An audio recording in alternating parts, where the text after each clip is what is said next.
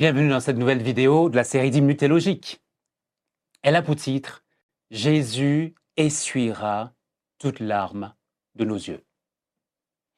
Si tu es croyant, croyante, voici peut-être la meilleure promesse de consolation que tu n'aies jamais entendue au sujet de la fin des temps. Jésus essuiera toute larme de nos yeux. Sous, certaines formes, cela avait déjà été annoncé dans l'Ancien Testament par le prophète Ésaïe. L'Éternel anéantit la mort pour toujours. Le Seigneur l'Éternel essuie les larmes de tous les visages. Il fait disparaître de la terre le déshonneur, l'opprobre de son peuple. Ésaïe 25, verset 8. Et cette promesse d'Ésaïe 25 trouve son accomplissement en, en, Apocalypse 21 au verset 4, mais déjà en Apocalypse 7, verset 17. Dans cette nouvelle vidéo, nous verrons que cette promesse implique la fin de trois faits douloureux, ce qui laisse place à deux réalités heureuses. Tout d'abord, la fin des trois éléments douloureux que la promesse sous-entend, et premièrement, la fin de toute cause de souffrance pour les hommes.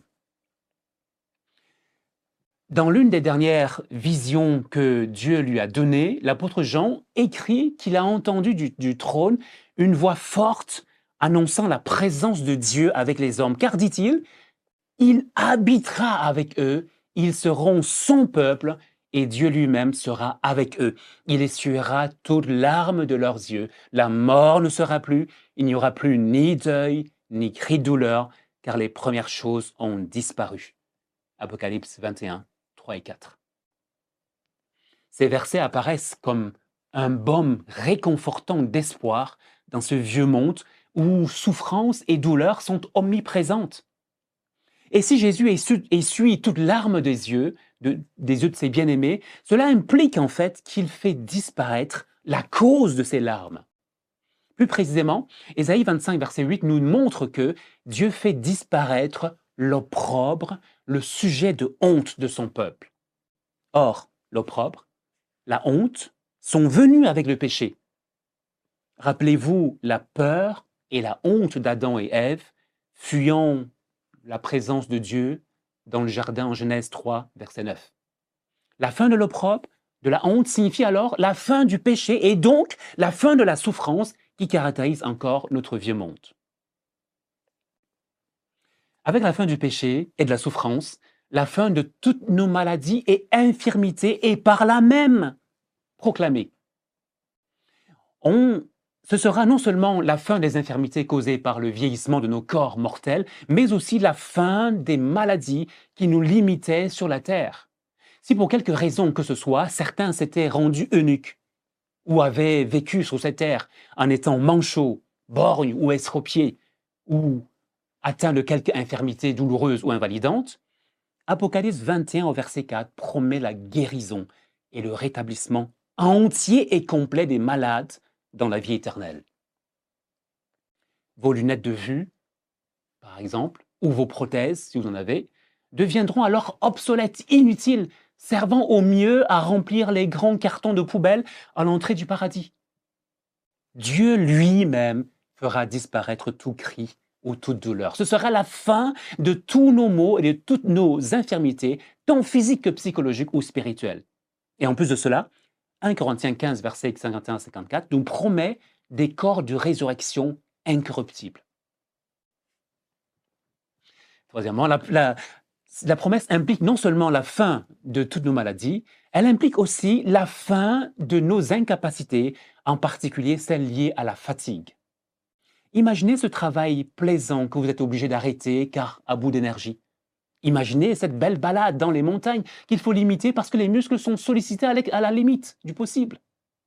Le péché étant alors absent de la nouvelle création, ses effets le seront aussi. Le travail deviendra agréable, plaisant, car purgé de son aspect pénible, d'après Genèse 3, verset 17. Et la fin, il faut le dire, de ces trois éléments laissera place à deux réalités heureuse. Tout d'abord, la continuité de l'activité humaine. Nous avons touché un petit mot à ce sujet. Cela peut paraître d'ailleurs étrange d'évoquer l'activité humaine dans un paragraphe consacré aux réalités heureuses. Comme déjà signalé, le travail ne sera jamais lassant, mais continuellement plaisant et joyeux du fait de la disparition du péché qui lui donnait sa nature pénible. Du coup, cela veut dire que dans la nouvelle création, nous serons actifs, avec plusieurs activités exaltantes à accomplir. Non seulement nous aurons, nous aurons un grand bonheur à chanter dans la grande chorale du Seigneur et à le louer à volonté, mais encore nous aurons des tâches à accomplir. Certains bons et fidèles serviteurs s'occuperont des dix villes, d'autres des cinq villes sur lesquelles le Seigneur les aura établies. Et dans cette ligne, plusieurs auteurs comme le pasteur Randy Alcorn dans son ouvrage Les pieds sur terre, les yeux au ciel, les yeux vers le ciel, pardon, estime que dans la nouvelle création, nous poursuivrons peut-être une partie de notre travail entamé sur terre. Nous aurons l'éternité pour réaliser même des rêves inachevés. Nous travaillerons avec plaisir, ayant le désir d'y retourner chaque fois, heureux et épanouir dans notre, dans notre travail, tout en donnant toute la gloire à notre Dieu.